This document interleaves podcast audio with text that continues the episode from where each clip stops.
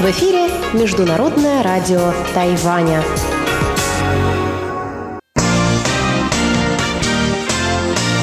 Воскресное шоу на МРТ. Здравствуйте, дорогие радиослушатели! В эфире воскресное шоу с русской службой МРТ в студии у микрофонов Чечена Кулар, Анна Бабкова, Мария Ли, Серафима, Игорь Кобылев и Леонид. Поздравляем всех наших слушателей с Международным днем труда и приближающимся днем Победы. Сейчас в России длинные праздничные выходные, поэтому жителям России жители других стран нередко завидуют. И наша сегодняшняя тема как раз про выходные. Ну а в ближайший час вы услышите результаты опроса прошлой недели – Обсуждение новой темы, почтовый ящик со Светланой Миренковой и гостиную МРТ с Инной Островской. Итак, на прошлой неделе мы задали вам вопрос. Культурные фестивали, они для души или кошелька? 78% участников опроса на странице Международного радио Тайваня в социальной сети Facebook считают, что культурные мероприятия устраиваются для души. Но все же нашлись 22%, которые посчитали это способом набить карманы. Пользователи социальной сети ВКонтакте чуть позитивнее смотрят на культурные фестивали. Там 93% участников опроса выбрали вариант ответа «для души». Мы также получили комментарии наших постоянных слушателей. Пишет нам Саша Сычев. У подобных мероприятий есть двойное дно. Каждая страна стремится познакомить другие народы со своими традициями и обычаями, поэтому и устраивает такие празднества. С другой же стороны, вполне нормально желание заработать на этом, поскольку мы живем в мире капитала. Также нам написал Алексей Шевцов. Он пишет «одно другому не мешает». Также наш слушатель Саша Сычев поздравляет всех девушек, почему-то только с праздником Пасхи, и хочет пожелать всем душевной гармонии, мира и настоящей любви. Большое спасибо нашим постоянным слушателям за комментарии и поздравления. Ну а сейчас мы переходим к новой теме.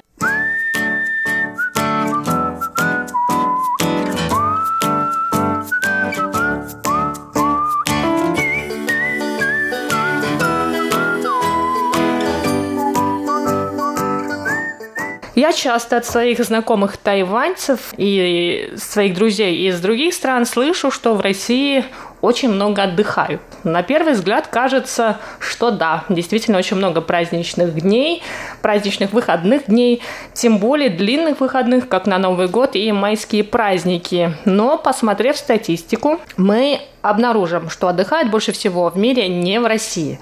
Самой отдыхающей страной, в которой аж 28 праздничных выходных дней в году, оказалась Камбоджа. Следом идет Шри-Ланка. Там отдыхают 25 дней.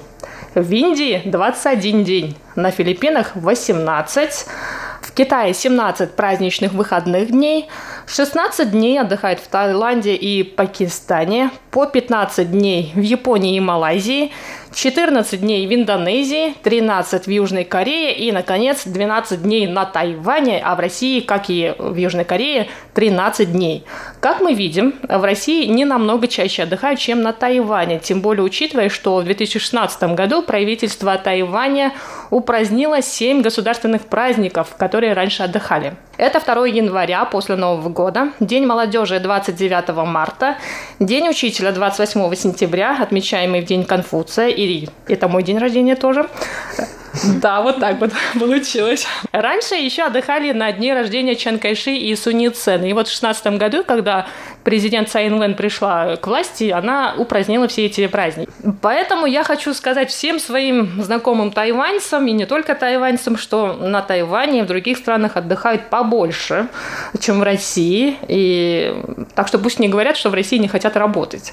А коллегам и нашим слушателям я задаю следующий вопрос. Много праздничных выходных дней. Это хорошо или плохо?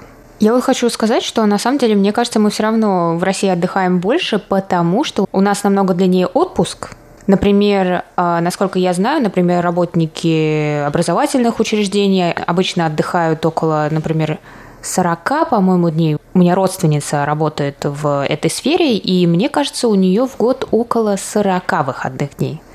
А на Тайване, даже если спрашиваешь детей, сколько у вас летние каникулы, они говорят, ну, два месяца, да, то есть у нас это три месяца, во-первых, в России летние каникулы школьные, а у них два. Я говорю, а что вы делаете? Ну, в школу ходим. Зачем? Ну, немножко учиться, там, до полудня английским заниматься. Поэтому мне кажется, что мы отдыхаем намного больше в любом случае, потому что мы ничего не делаем в свой отпуск. А они продолжают ходить иногда в школу, и отпуск на Тайване сколько?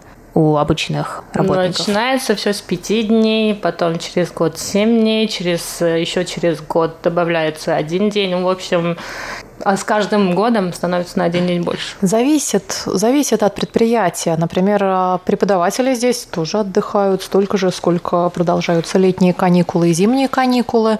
Здесь э, нету такого унифицированного отпуска для всех сотрудников, вот что непременно вот столько-то дней у всех. Тут действительно такая прогрессивная шкала, но на разных предприятиях по-разному. Я бы не стала путать выходные с отпуском, да, все-таки выходные это одно дело, когда все просто просто вне зависимости от того, у кого отпуск, все идут отдыхать, то есть это такой дополнительный праздник.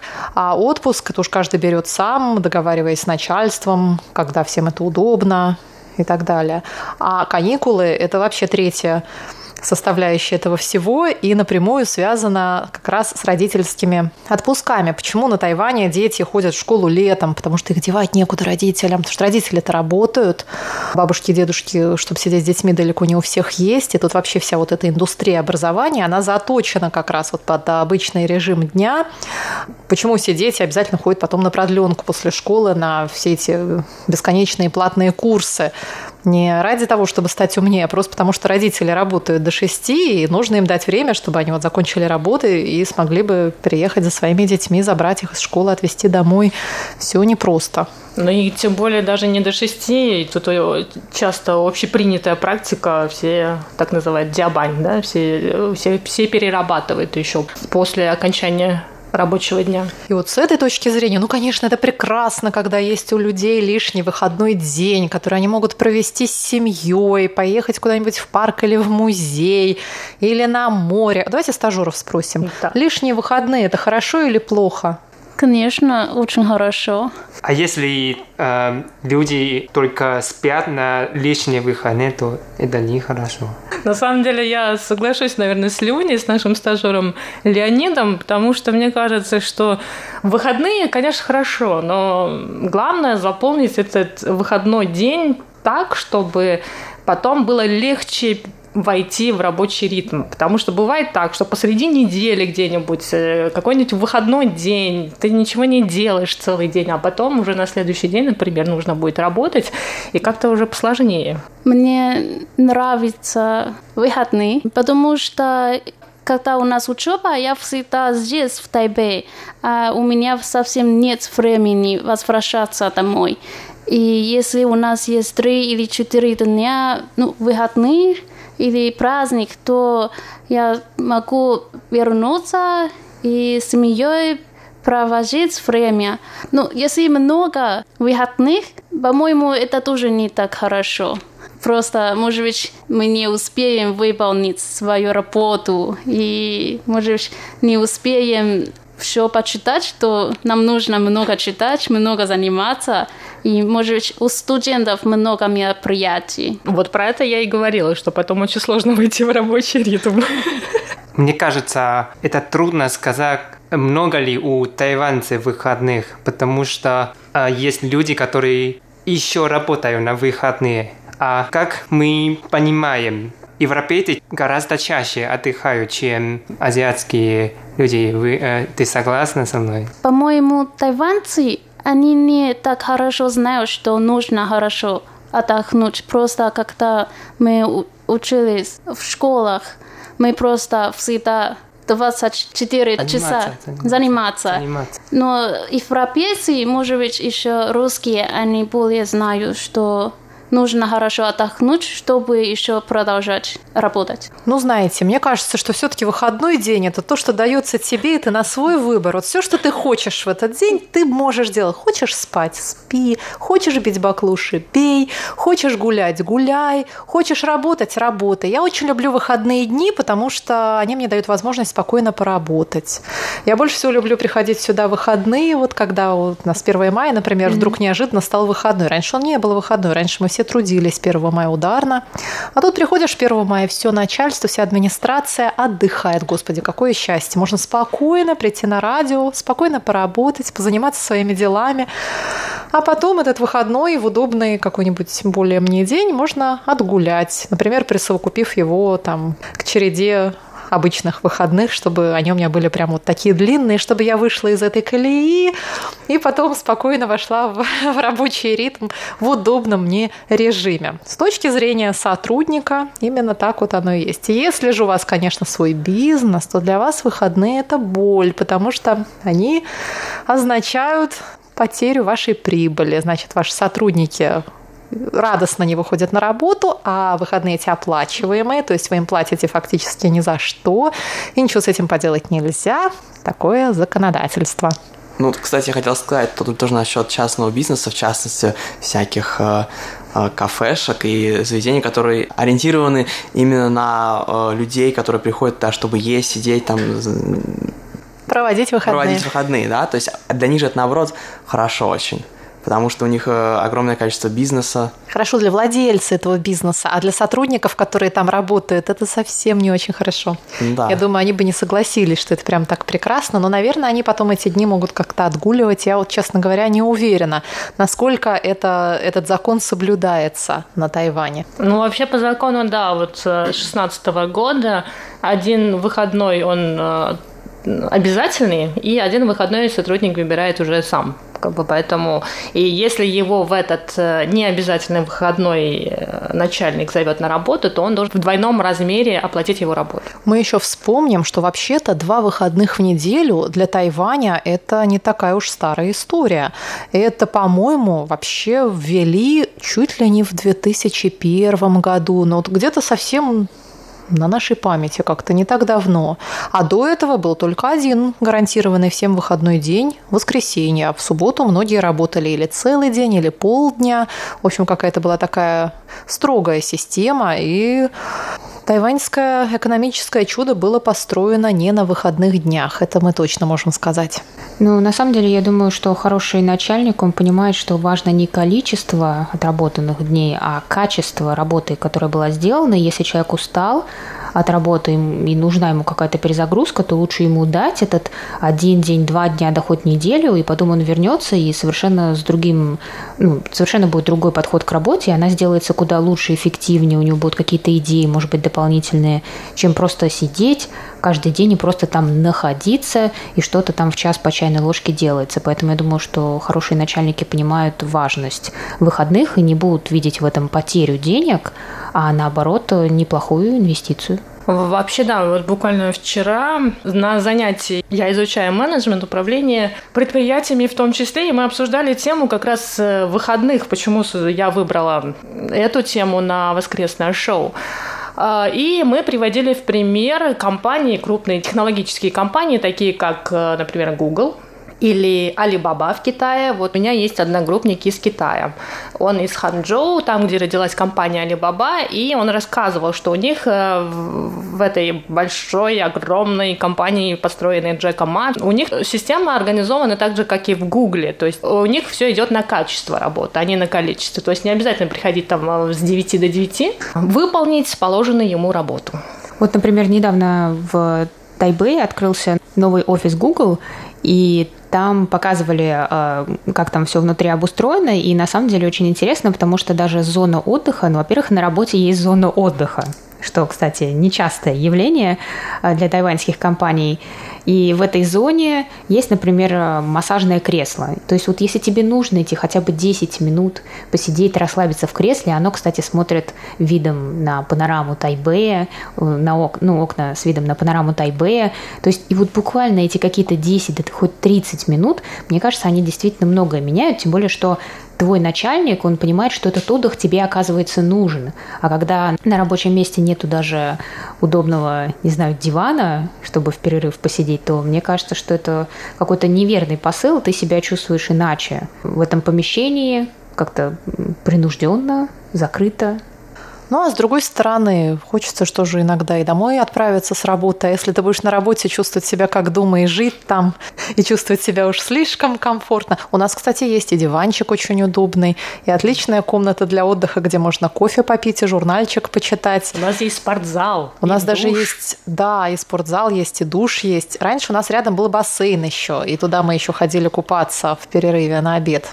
Даже клянусь. А Но это не, не, не прямо в радиостанции, не прямо на радио, естественно, а по соседству. Вот у нас там раньше был открытый бассейн, и закрыли его, ну, где-то, наверное, ну, несколько лет назад, к сожалению. И стоило это всего 40 НТ туда сходить.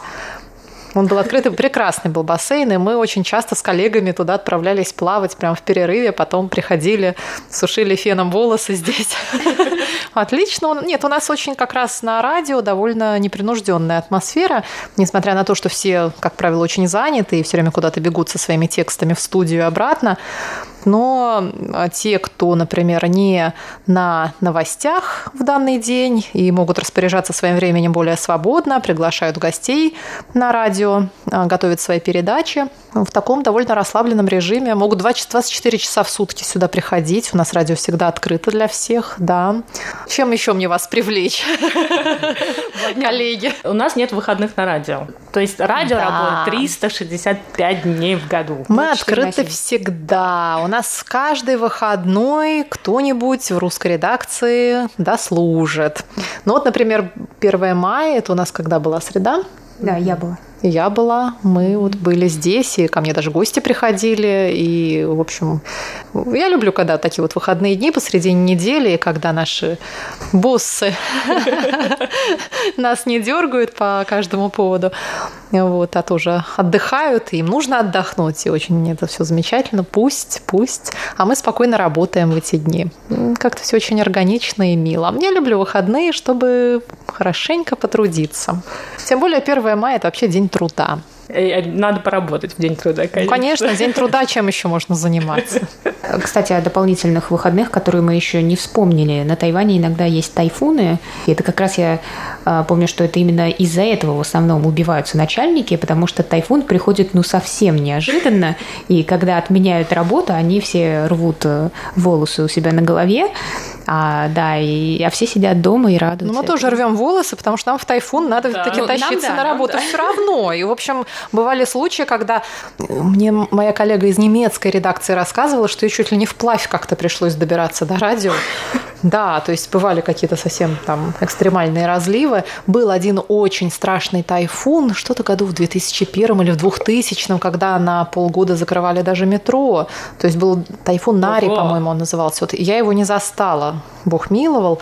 Но да, бывают такие страшные вещи, да. Ну, в тайфун это, это правда страшно. Мы, в общем, рискуя жизнями, мы отправляемся на радио, сидим тут под эти завывания, а потом едем еще и домой. А в это время там в воздухе летают рекламные щиты, какие-то ветки с деревьев падают. И, в общем, да, это нужно. А нам просто пишут имейлы. Пожалуйста, будьте осторожны. С чувством выполненного долга. Все сотрудники, кто придет на работу, будьте осторожны. Спасибо вам большое. Будем осторожны осторожны. Я очень люблю, да, и когда, вот я помню, были тайфуны, я любила их записывать, эти забывания, а потом в новостях их как-то так вставлять, чтобы вы, наши дорогие слушатели, оценили драматизм момента. И наше трудолюбие, и любовь к радио.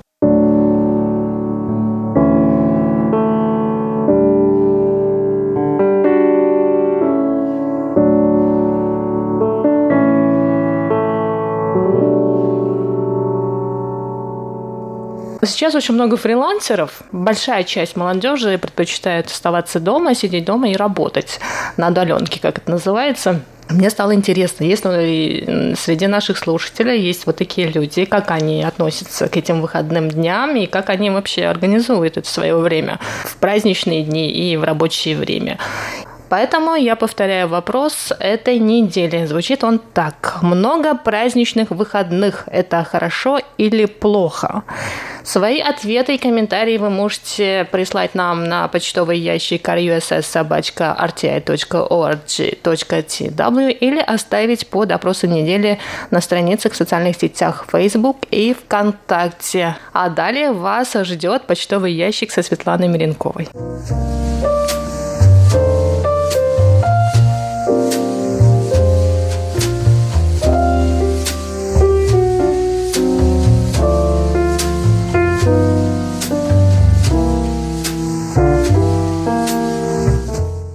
Здравствуйте, дорогие радиослушатели! В эфире почтовый ящик МРТ и с вами его ведущая Светлана Миренкова. На этой неделе письма и рапорты нам написали Никита Пугачев, Дмитрий Балыкин, Александр Пруцков, Владимир Андрианов, Анатолий Клепов, Василий Гуляев, Иван Лебедев, Николай Егорович Ларин, Сергей Безенков, Андрей Бондаренко, Румен Панков и наши зарубежные слушатели Танг Ши Яо, Ниту Кумари и Сидхарта Батачари. Ну а далее давайте перейдем к обзору рапортов и посмотрим, как было слышно наши две частоты 9590 кГц и 5900 кГц в разных точках мира.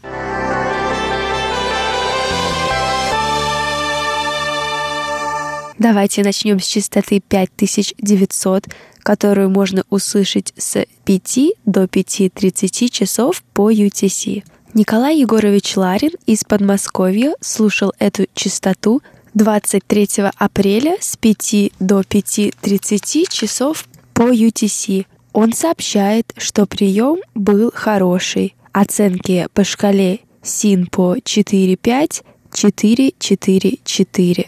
Наш слушатель из Индии Атиш Батачаре настроился на частоту 5900 27 апреля. Он сообщает, что слышимость была хорошая.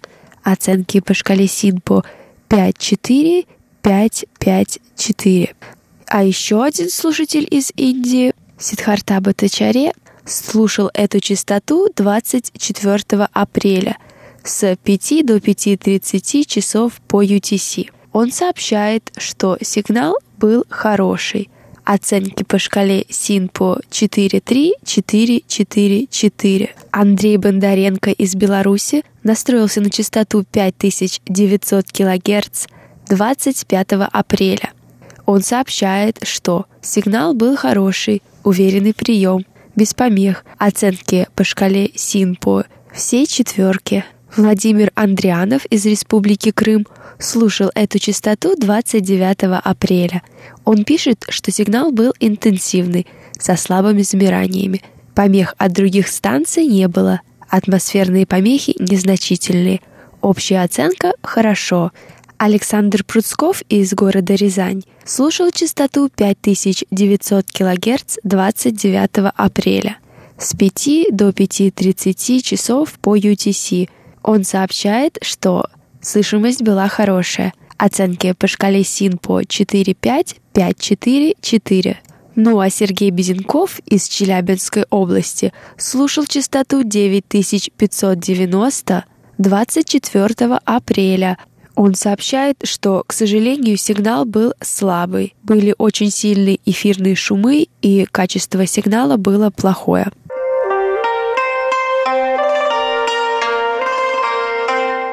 Ну а далее давайте перейдем к обзору нашей второй частоты 9590, которую можно услышать с 2 до 3 часов по UTC. Румен Панков из Болгарии настроился на частоту 9590 кГц 14 апреля – он сообщает, что прием был хороший. Оценки по шкале СИН по 4-5, 4-4-4. Танк Шияо из Китая слушал частоту 9590 25 апреля. Он сообщает, что слышимость была удовлетворительная. Оценки по шкале СИН по 3-5, 343. А Мухаммад Аквел из Пакистана слушал эту частоту 27 апреля. Он сообщает, что слышимость была не очень хорошая. Оценки по шкале Синпо 2-3, 3-4-2.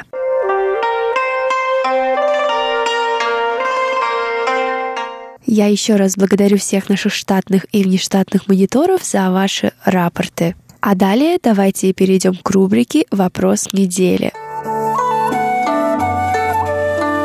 Приз за лучший вопрос на этой неделе получает Анатолий Клепов. Он спросил нас, как на Тайване относятся к числу 13.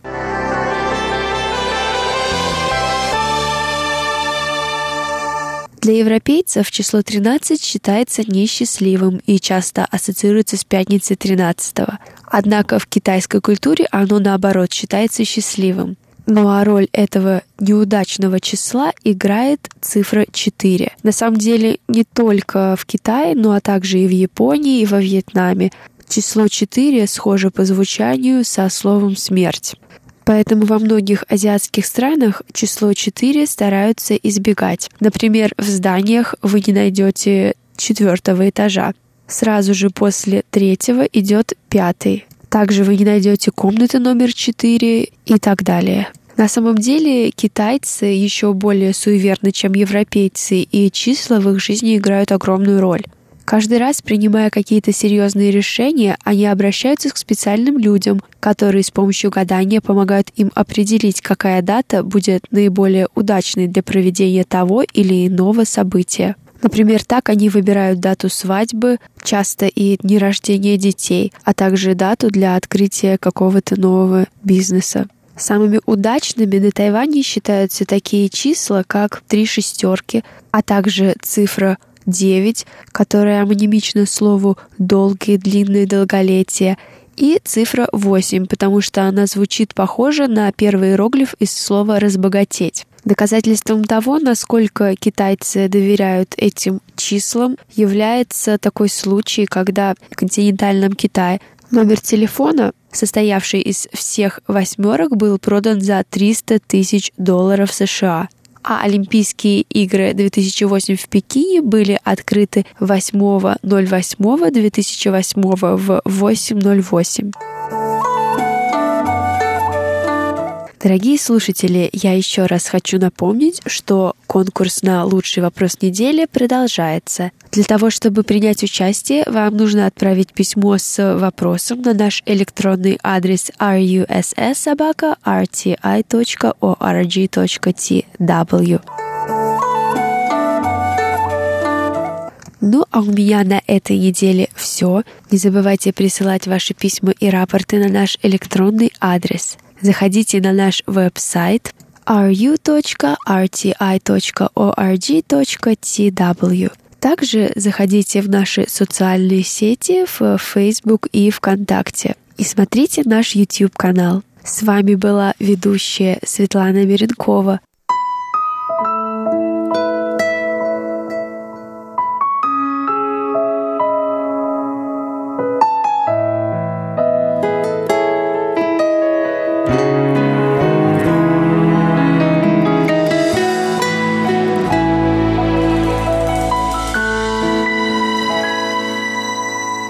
Итак, дорогие друзья, наше воскресное шоу на этом подходит к концу. С вами сегодня в воскресном эфире были Чечена Кор, Анна Бабкова, Мария Лим, Серафима, Игорь Кобылев и Леонид.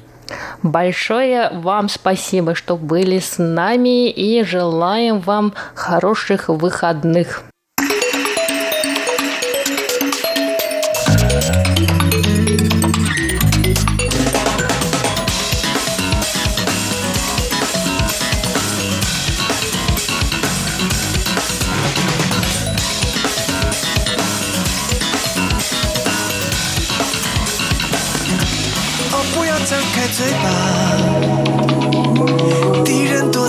其中已经多到快爆炸，该出门想个办法。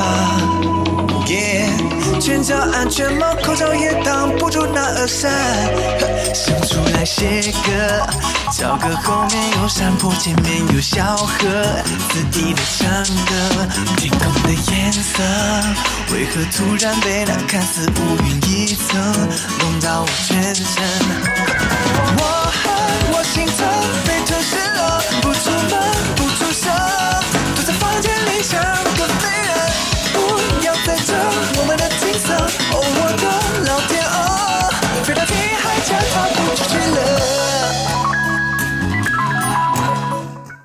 Дорогие друзья, сегодня в рубрике «Гостиная МРТ» прозвучит повтор прошлогодней передачи Инны Островской о фестивале русской культуры в Гранд-отеле.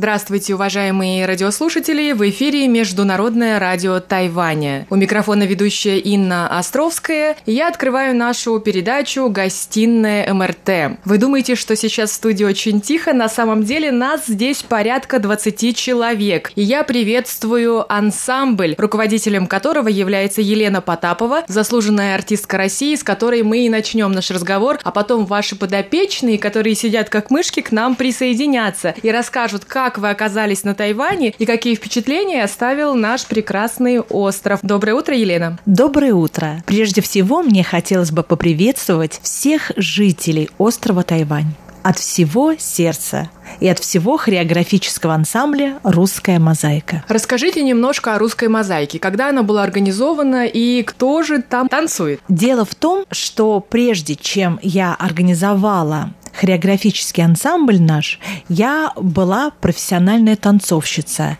И почти 25 лет я выступала на ведущих площадках Москвы, России. Когда-то это был Советский Союз и мира. Это ансамбль хор имени Пятницкого. И когда я закончила свою танцевальную деятельность, мне предложили организовать уже свой ансамбль. И датой рождения нашего ансамбля является 10 октября 2010 года. Это был наш первый урок. И, кстати, среди а, гостей Тайбэя у нас есть представители нашего ансамбля, которые присутствовали тогда на первом уроке. Это четыре девочки. Это и Мария Бирюкова, и Беляева Злата, и Пестова Алина, даже пять девочек, а, Софья Мишина и Зиновьева Анастасия. Вот так начинался ансамбль, хореографический ансамбль «Русская мозаика», который находится в городе Москве, в Центре творчества имени Косарева. А сейчас нам уже семь с половиной лет. И несмотря на такой молодой возраст, мы добились больших успехов. И в этом году нам присвоено звание Московский городской творческий коллектив. Это аналог звания образцовый, потому что сейчас в Москве упразднено звание образцовый, и сейчас, если ты достигаешь больших успехов, называется ансамбль «Московский городской творческий коллектив». Это большая честь. Я поздравляю вас и, конечно же, девочек. И я заметила одно э, знаковое совпадение. Вы были образованы 10 октября. 10, 10, 10, потому что 10 октябрь 10 2010, три десяточки. Сейчас вы находитесь на Тайване, и также эта страна известна под названием Китайская республика, которая тоже была основана 10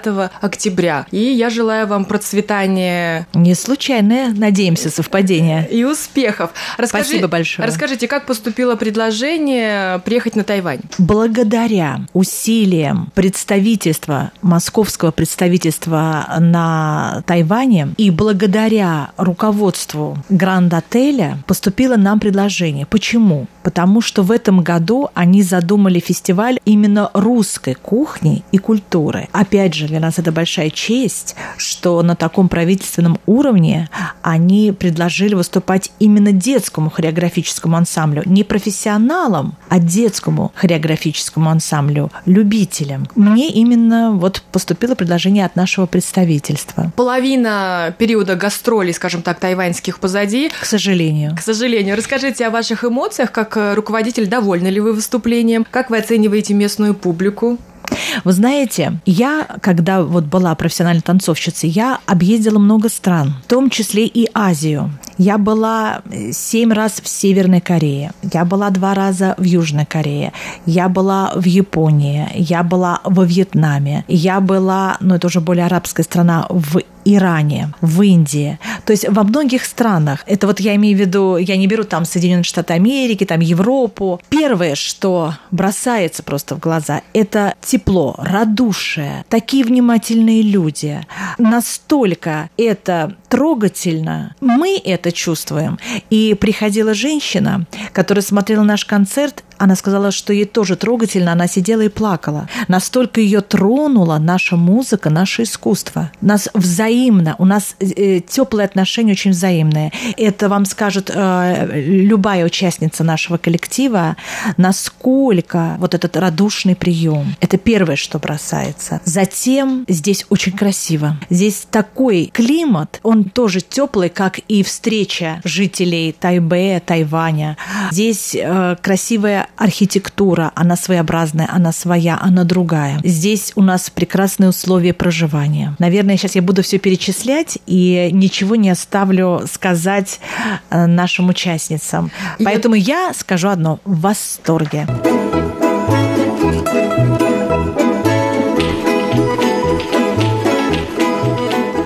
Спасибо большое, Елена, за представление Спасибо. вашего коллектива. Я думаю, Спасибо. что нашим радиослушателям будет также интересно узнать мнение ваших юных э, конечно, конечно. подопечных, красавиц, которые радуют тайваньского зрителя. И поскольку мы с друзьями имели возможность отпробовать русские блюда в исполнении и наших российских поваров, да, да. и тайваньских, а также видели, как горячо встречает публика ваше выступление. Кто начнет первым? Кто поделится с нами своими впечатлениями? А я вам даже сейчас, кстати, и представлю. Мария Бирюкова, как раз я уже сегодня упоминала о ней, это девочка, которая пришла когда-то маленькая, она с первого нашего занятия, как раз вот 10-10-2010. Пожалуйста, Машенька. Да, в первую очередь хотелось бы отметить очень теплое гостеприимство Тайваня, как нас встретили, как все было организовано. Это было на самом деле потрясающе, потому что такого теплого приема, такие, такого теплого отношение к нашим танцам я иногда даже не вижу в нашей стране, но это очень приятно, это очень греет душу, что наша культура оставляет такой большой отзыв в сердцах жителей Тайваня. Это очень приятно. Спасибо, Маша. И кто у нас будет вторым? Э, хочу также представить Алиночка Пестова. Это тоже ветеран нашего ансамбля. Также с первого занятия пришла к нам э, в пять лет. И хочу заметить, что с пяти пяти лет набираю я в наш ансамбль девочек и мальчиков, и они могут у нас прозаниматься до 18, но если им захочется больше, то наши двери всегда будут для них открыты. Алина, пожалуйста. Э, здравствуйте, меня зовут Алина Пестова. Для начала я очень удивилась, когда нам сказали, что мы поедем на Тайвань. Я, честно, никогда не ожидала, что я когда-нибудь побываю в Азии. И мы достаточно очень тяжелый перелет э, пережили, потому что он длился 9 часов или даже больше. Но он был потрясающим, потому что когда мы приехали в отель, это был удивительный день. Когда я его увидела, это было просто прекрасно. Это пятизвездочный отель, президентский. Там просто шикарно. Шикарнейшие блюда. Кстати говоря, про русскую кухню. Мне очень понравился салат оливье, честно. Даже бывает лучше, чем в России. А потом там неплохой борщ, очень хорошие пельмени. И так можно еще перечислять и перечислять. Мне очень все понравилось. А что говоря про зрителей, мы, когда начинаем выступать, почти что никого из народу. Но потом приезжают автобусы, еще одни автобусы, все выходят, и появляются одни камеры, нас все снимают. Это очень приятно, потому что такого внимания даже в России нету. Это только начало. А что вы думаете о самих тайваньцах? Какие впечатления оставили местные жители? Еще бы хотела сказать, мы же перелетели через Гонконг. В Гонконге, я как думаю, там, наверное, чистые китайцы, то есть именно китайцы. Я бы хотела сказать, что они сильно отличаются от людей, которые живут на Тайване. Потому что люди, которые живут на Тайване, они очень доброжелательные, светлые, добрые. Сразу можно понять по окружающим людям. А вот в Китае, вот в самом Китае, в Гонконге... Было другое впечатление. Немного, да, было другое впечатление. Большое спасибо, Алина. Я думаю, что это было интересно нашим слушателям. А кто расскажет о вашем досуге? Работа идет своим ходом и хорошо. А кто расскажет о том, что вы посетили пляжи, какие-то местные достопримечательности? А, насколько я знаю, даже увидели фестиваль э, песчаных фигур. Да, песчаные фигуры мы увидели. Мы выезжали на океан.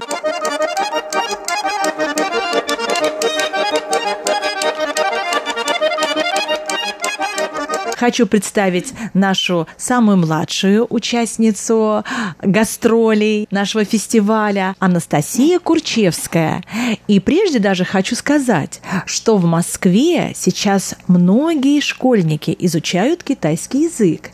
И э, Настенька, она заинтересовалась этим довольно сложным, древним, интересным языком. Настюша, можешь ты поприветствовать наших друзей из Тайваня? Э, Нин э, дяо Настя, во ши и суэйла, во джудзай мосыкхэ. Какая ты молодец. Я думаю, что нужно развивать этот талант. Мы желаем с Чеченой тебе успехов, поскольку Чечена моя коллега помогает, и мы можем оценить, что все предпосылки приехать и говорить с тайваньцами без всяческих проблем имеются. Да, у нас растет в наших э, кругах свой переводчик. Вот как здорово.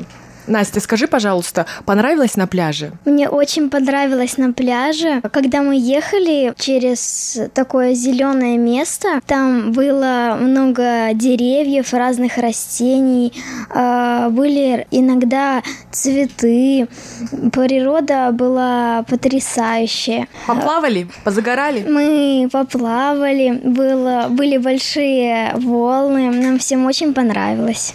Но ты как будущий гитаист, человек, человек, который изучает китайский язык, предполагаешь, что ты когда-нибудь э, приедешь еще раз на Тайвань? Может быть, на языковую практику? Я предполагаю, что я когда-нибудь еще приеду на Тайвань, может быть, и в, э, может быть, в Китай, в другой какой-то город. И, надеюсь, поговорю с китайцами на китайском языке. Ну, не забывай, что у тебя есть друзья на международном радио Тайваня. Если будешь на острове, обязательно заходи в русскую службу, хорошо? А мы передаем э, слово следующей твоей коллеги, скажем, по цеху. Представляю нашу воспитанницу Марию Бабкину.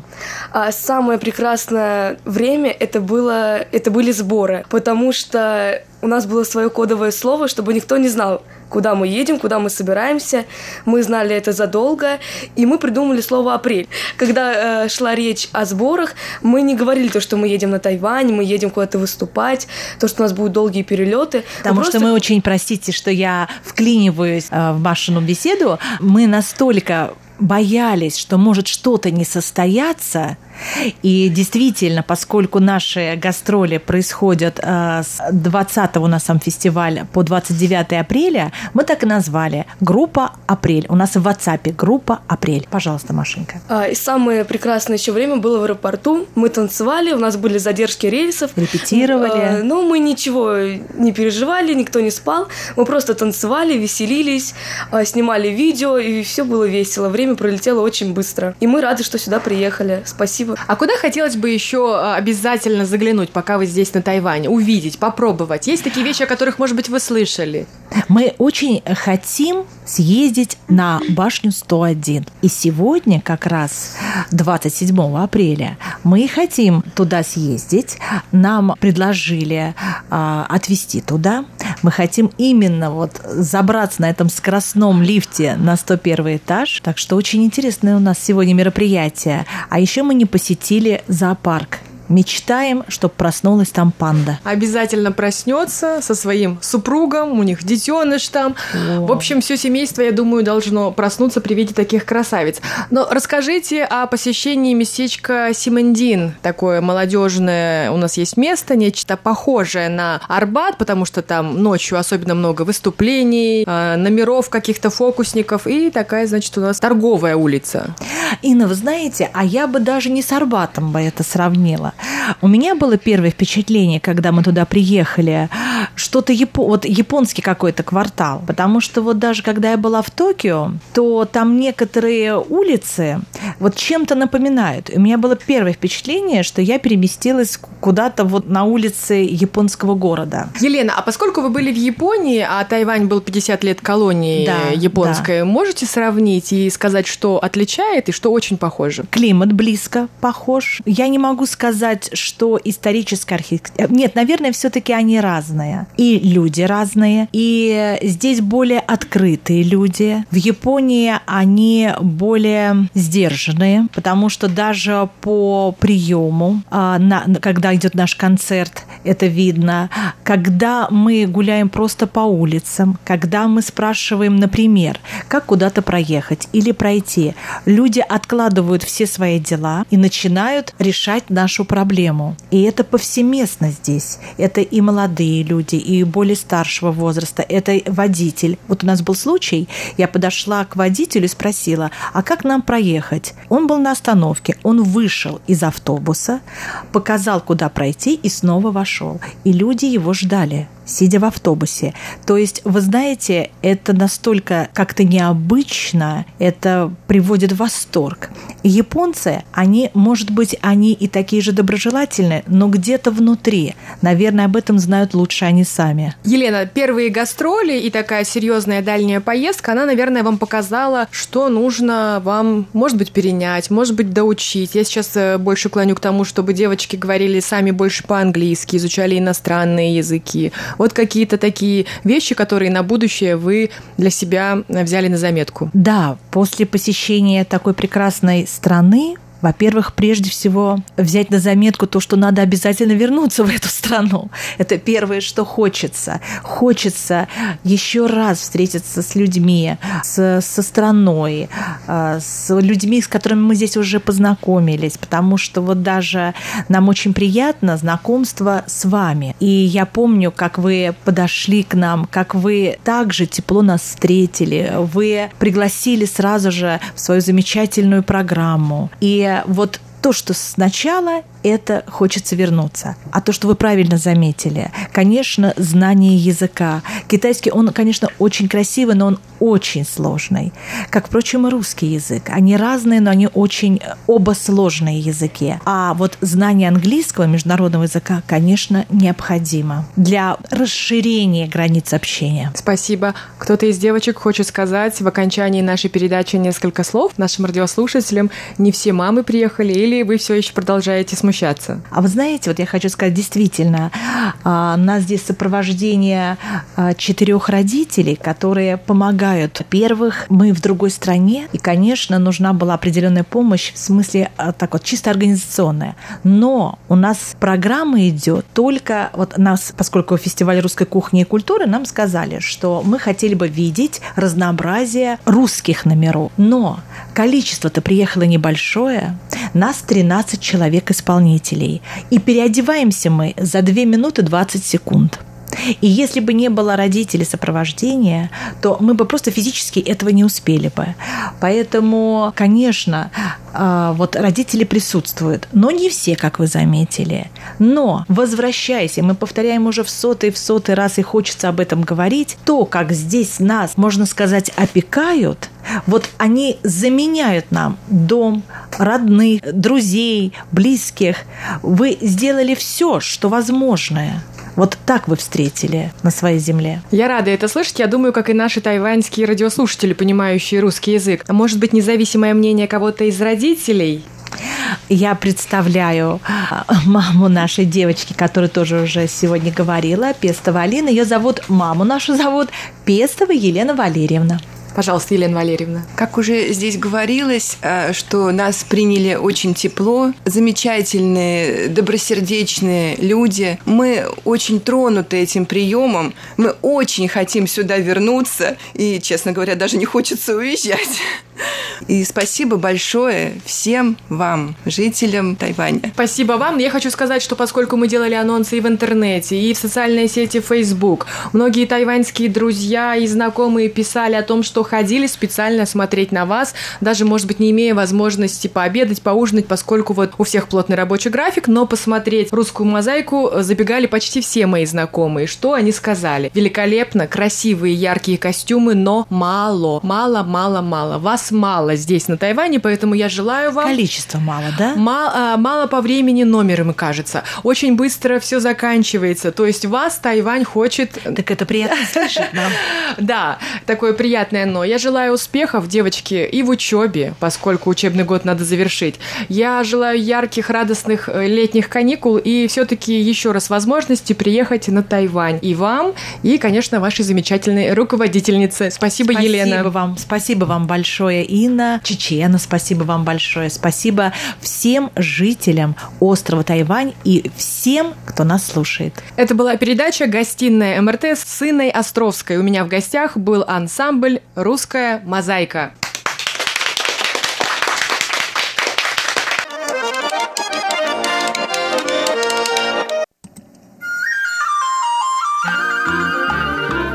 Тайвань тайваньцы. В эфире передача «Тайвань и тайваньцы». У микрофона Мария Ли. Здравствуйте, уважаемые друзья. Я представляю вам нашего сегодняшнего гостя. В большой студии мы сегодня встречаемся с Евгением Косолаповым, представителем Сколково в Китае. Женя, здравствуй. Добрый день всем. В зависимости от времени суток очень рад посетить Тайвань и воспользоваться возможностью рассказать про Сколково. Первый вопрос, который я хотела задать, что сейчас из себя представляет самый раскручиваемый российский технопарк и чем он отличается от прежних научных городков, которыми так славилась наша страна? Хороший вопрос. Ну, для начала нужно, наверное, сказать, что у нас в стране существует два Сколковых, и часто люди их путают. Одна – это бизнес-школа Сколково, МШУ, Московская школа управления Сколково, которая появилась чуть раньше, чем наш технопарк. А второе – это Сколково инновационный центр. Вот как раз именно технопарк, технопарк. Почему они одинаково называются? Потому что они расположены в месте возле Москвы, где была деревня Сколково. И поэтому они делят название таким образом. Хотя на самом деле а юридически и организационно не имеют друг к другу пока никакого отношения.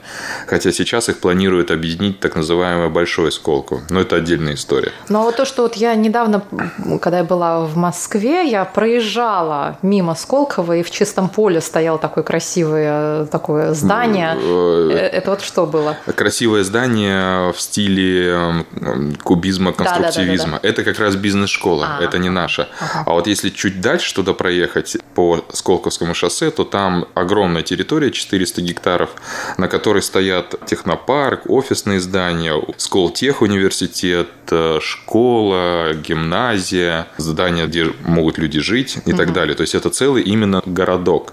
И вот возвращаясь к первому вопросу про научные городки, действительно, история научных городков в Советском Союзе была достаточно развита. Вокруг Москвы их несколько, в Новосибирске знаменитый академгородок, где я имел счастье учиться в свое время в университете. Да, вот в советское а время... Учился в Новосибирском? В Новосибирском госуниверситете, да, да, в Академгородке как раз. Вот прям отдельно специально построенный академический город. И после развала Советского Союза эта история была остановлена, новых городков не строилось. И Сколково, по сути, это первый построенный научный город после советских времен.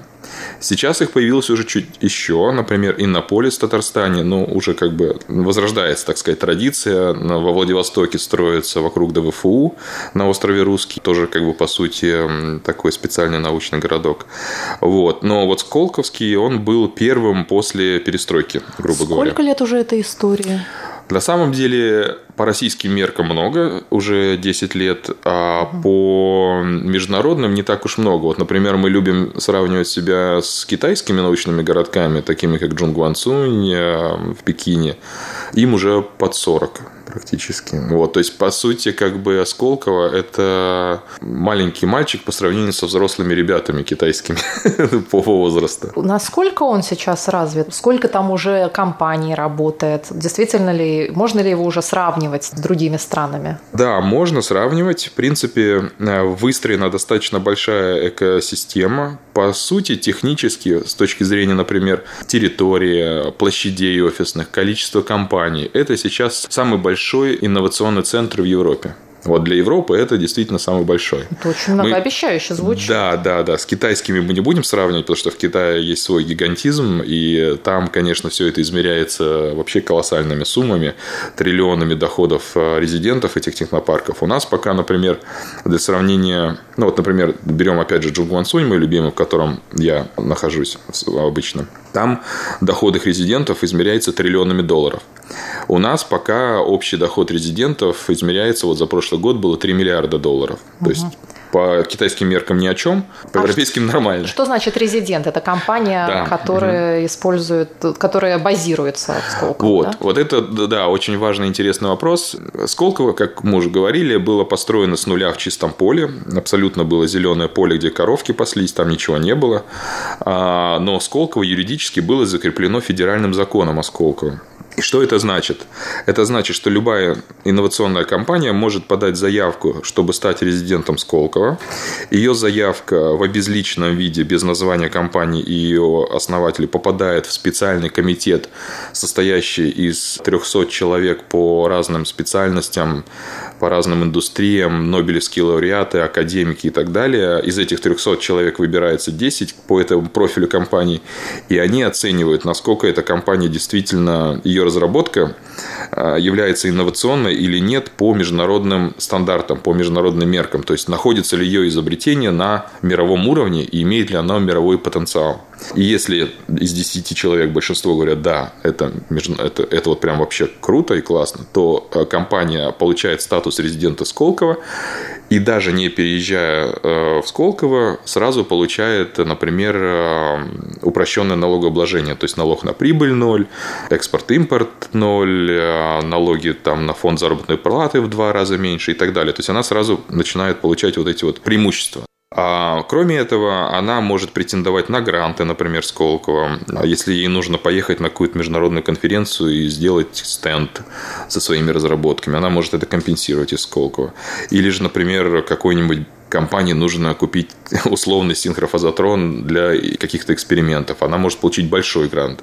Там максимальные гранты, насколько я помню, были до 500 э, миллионов рублей. Но сейчас грантовая история не самое главное. Сейчас самое главное – это выстроенная экосистема, то есть построено физически место, технопарк, вот это вот э, все сообщество технопарка, университета и офисов крупных компаний, где а, и стартапы небольшие, и крупные российские, и международные компании, и научное сообщество могут в режиме такого бульона винегрета постоянно общаться на протяжении там любого рабочего дня в течение всего года с помощью различных мероприятий, конференций, симпозиумов, метапов, э, тренингов и так далее. То есть такая создана среда, где в одном месте можно получить э, сразу доступ и к крупным компаниям, и к каким-то специалистам То есть своей такое индустрии. объединение ресурсов, да. в этом и есть главный смысл. Да, в этом и есть главный смысл. Да, да, в этом и есть главный смысл именно вот э, в объединении ресурсов и создании некой среды, где очень быстро можно получить доступ ко всем интересным людям, ресурсам, идеям. Вдохновению. Вдохновению, да, которое нужно как раз вот молодым растущим стартапам. Угу. И э, еще одна роль э, Сколково как экосистема – это помогать нашим стартапам выходить за рубеж. Там вот один из критериев, по которым оценивается эффективность Сколково – это сколько компаний открыли офисы за рубежом, сколько начали продавать за рубеж свои разработки и так далее. Это то, чем ты, собственно, да, занимаешься. Да, да, да. Вот да. мы к самому интересному сейчас подошли. Вот. И а, если по всему остальному миру все, вся эта помощь оказывается из Москвы, то есть у нас есть международный отдел, который сидит в Москве, в московском офисе, он организует, например, резидентам Сколково поездки на разные конференции в Европе, в Америке, где угодно, бизнес-миссии, встречи с какими-то зарубежными делегациями, которые приезжают в Москву. И это все делается из Москвы. Но Китай как рынок, он э, по понятным причинам считается уникальным, особенным и вот таким непонятным. Вот в чем его да. это уникальная особенность, кроме уникального гигантизма и большого, ну, может быть, и раздутого участия государства во всех этих проектах. Ну, да. Ну, вот я, я продолжу в том смысле, что именно поэтому, потому что Китай мы, считается, мы считаем уникальным, но все считают его уникальным. Поэтому это единственная страна, где есть постоянное представительство Сколково видео в лице меня и сейчас еще одного коллеги, то есть нас сейчас двое. То есть ага. филиал Сколково в Китае, он небольшой, состоит из двух человек. Имея такой небольшой филиал из двух человек, естественно, мы не делаем все э, своими руками, мы это делаем э, в партнерстве. То есть наша роль организовывать партнерство для наших резидентов. И вот э, к вопросу о том, чем Китай так уникален, например, вот если в России есть одно такое Сколково, то в Китае 146 таких Сколковых. То есть в каждом крупном городе, там, Пекине, Шанхае, в Шэньчжэне есть свой свой аналог Сколково. Каждый из которых, как я уже говорил, по триллиону долларов оборота его резидентов. Все они эффективны. И все, ну, как сказать, эффективность – это не всегда такое легкое слово, которое легко можно посчитать, потому что даже китайские власти по-разному относятся к разным своим технопаркам. У них есть рейтинги, одни более эффективны, другие менее эффективны. Но в любом случае они есть. Но, как всегда, на самом интересном месте мы вынуждены прерваться, но всего лишь до следующей недели. Это была рубрика «Тайвань и тайваньцы» с Марией Ли и Евгением Косолаповым.